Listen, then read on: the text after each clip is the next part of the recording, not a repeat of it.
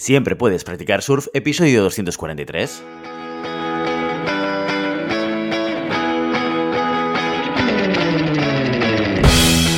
Bienvenido y bienvenida a Siempre puedes practicar surf, el podcast diario sobre recursos humanos. Este podcast está pensado para profesionales de recursos humanos, gerentes o jefes de equipo y podrás encontrar técnicas, consejos, ideas, conceptos y noticias sobre la gestión de personas. Eso sí, con un enfoque práctico y aplicable. Hoy episodio 243 del martes 7 de junio del 2022, programa que vamos a dedicar a las noticias de la semana.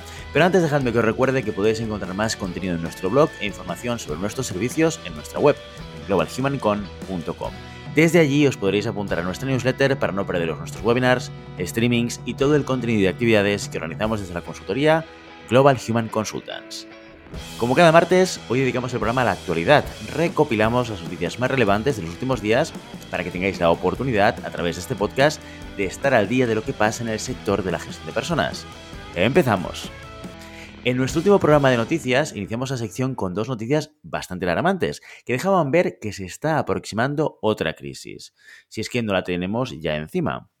Si hace siete días te hablábamos de los despidos masivos de Klarna y Gorilas, Hoy también tenemos que hablar de dos gigantes tecnológicos aplicando medidas desesperadas. La noticia la podemos leer en Shataka y dice lo siguiente, dice, más despidos, menos contrataciones. Microsoft y PayPal resumen el estado del sector tecnológico ahora mismo. Como decía ya que el destripador, vamos por partes. Empezaremos hablando sobre Microsoft. Y es que según el Wall Street Journal, la empresa fundadora de Windows ha tomado la decisión de parar las contrataciones en consecuencia de la creciente incertidumbre económica. Sin embargo, portavoces de Microsoft aseguran que esperan retomar el ritmo habitual a partir del año que viene.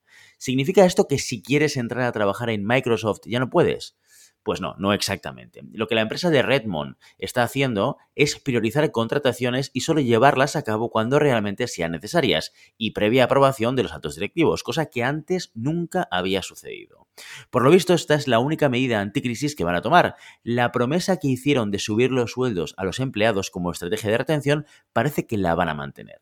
Respecto a PayPal, la empresa de pagos en línea se ha sumado a la estrategia de los despidos. Hace pocas semanas, 80 empleados de su sede de San José tuvieron que marcharse de la compañía y ahora lo hacen empleados de Chicago, Arizona y Nebraska. Pese a que PayPal ha crecido este último año un 15%, esa cifra es menor de lo que se esperaba. Así que, ante la ausencia de objetivos alcanzados, los directivos han aprobado una, y cito entre comillas, reducción estratégica de la fuerza global. Esta reducción estratégica le ha costado a la empresa, de momento, 20 millones de dólares en indemnizaciones, aunque espera gastar otros 100 más. Según los directivos de PayPal, esta medida supondrá un ahorro de 260 millones de dólares al año. Como ya adelantamos la semana anterior, parece que se avecina un periodo duro para empleados y empleadores. ¿Tú qué opinas? Continuamos en rhpress.com con el siguiente titular. Más de la mitad de los empleados españoles están desmotivados en su trabajo actual.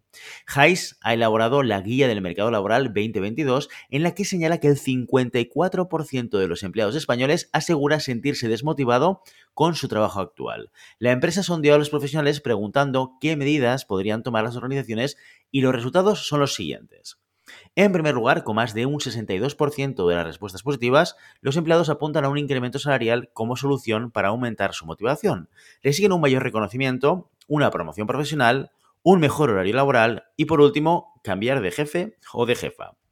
Silvia Piqueras, National Manager en High Response Perm, comenta al respecto que las empresas han notado cómo sus empleados han ido perdiendo moral y motivación desde que apareció la pandemia.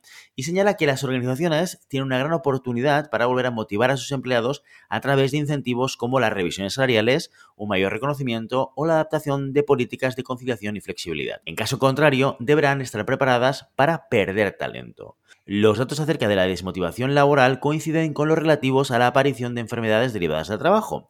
Así el informe también destaca que el 43% de los encuestados afirma sufrir el síndrome de burnout, una afección que causa sensación de cansancio y fatiga continua y que ha aumentado desde el inicio del COVID-19. En palabras de Piqueras, casi la mitad de los encuestados en la guía del mercado laboral 2022 afirma que trabaja más horas desde el inicio de la pandemia, lo que aumenta el estrés y la desmotivación y nos lleva a una sensación de burnout. Lo que está claro es que ha habido evolución y seguirá habiéndola en el futuro. A continuación nos movemos a equipos de talento con una muy buena noticia. 37.000 personas firmaron más de un contrato indefinido en mayo.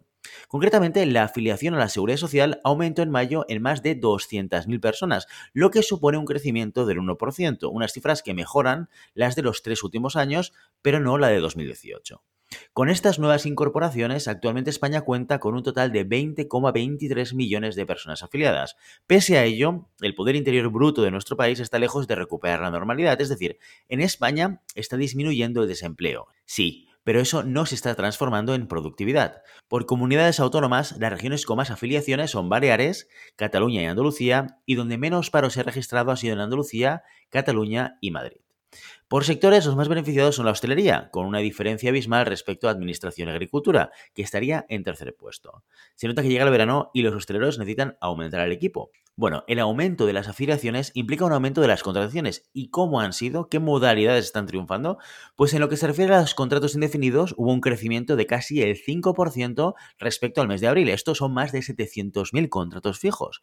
Mientras que los contratos temporales han experimentado un crecimiento del 21%, lo que viene siendo casi un millón de contratos temporales firmados en el mes de mayo.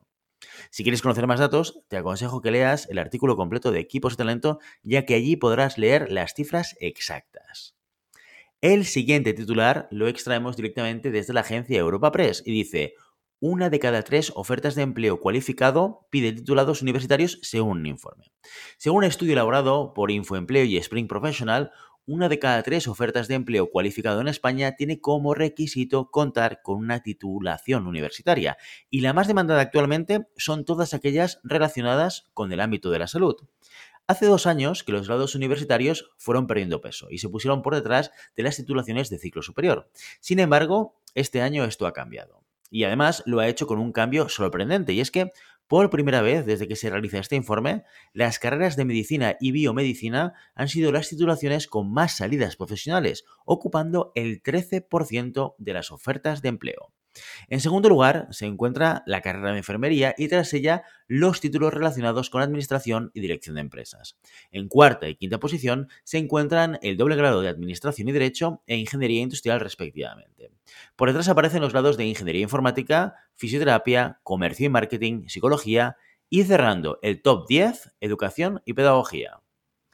¿Y tú tienes algún título universitario? Dímelo en los comentarios. Y entrando de lleno en el mes del orgullo, acabamos las noticias con esta de El Observatorio de Recursos Humanos. Tres de cada cuatro trabajadores dejaría su puesto si su empresa no tuviera políticas de diversidad, igualdad e inclusión. Más de 33.000 entrevistas en 17 países occidentales, incluida España, ha necesitado ADP Research Institute para elaborar su informe People at Work 2022 una visión sobre el equipo humano global, en el que asegura que aquellas empresas que no apuesten por la diversidad, la equidad y la inclusión podrían tener problemas de atracción y fidelización del talento, especialmente por parte de los más jóvenes. De hecho, más de las tres cuartas partes de los trabajadores encuestados un 76% señalaron que considerarían buscar un nuevo trabajo si descubrirán que su empresa tiene una brecha salarial de género injusta o no tiene una política de diversidad e inclusión. Según Ana Koester, directora de operaciones de ADP Iberia, los trabajadores tienen en cuenta consideraciones éticas o culturales cuando valoran trabajar en una compañía, o si sopesan continuar en ella, y estarían dispuestos a irse si sus empleadores no apostaran lo suficiente por una fuerza laboral diversa o se sintieran tratados de manera injusta. Pero vamos a ver más en detalle estos resultados. La mitad de los trabajadores comenta que su empresa ha mejorado en materia de igualdad salarial en comparación a hace tres años. La otra mitad cree que esta mejora ha sido en cuestión de diversidad e inclusión. Un 11% cree que la igualdad salarial ha empeorado. Y otro 13% que este empeoramiento está relacionado con la inclusividad. ¿Y a quiénes hacen los empleados responsables de mejorar y avanzar en temas de igualdad? Pues los equipos directivos, los propietarios de empresas y los departamentos de recursos humanos son citados como los principales agentes impulsores de estas materias. Y con esto aprovecho para decirte que si no lo has hecho ya, escuches el episodio que publicamos ayer en el que Josefina Smart presentó un programa de sensibilización para empresas, igual que el que compartió con nosotros la semana pasada en GHC. Si nunca has presenciado cómo se hace una sesión de sensibilización, es una buena oportunidad para estrenarte en uno. Y con esto y un bizcocho, ya lo sabes, no puedes tenerlas solas pero siempre puedes practicar surf. Y hasta aquí nuestro episodio de hoy. Como siempre queremos invitaros a que os pongáis en contacto con nosotros, nos deis vuestra opinión y nos sugeráis si tenéis algún tema o alguna pregunta concreta.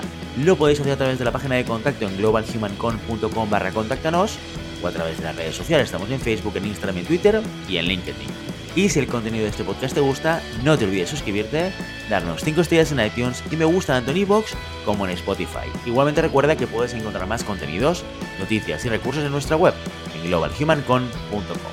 Muchas gracias por todo, por tu tiempo, por tu atención y por tu interés en estos temas sobre gestión de personas.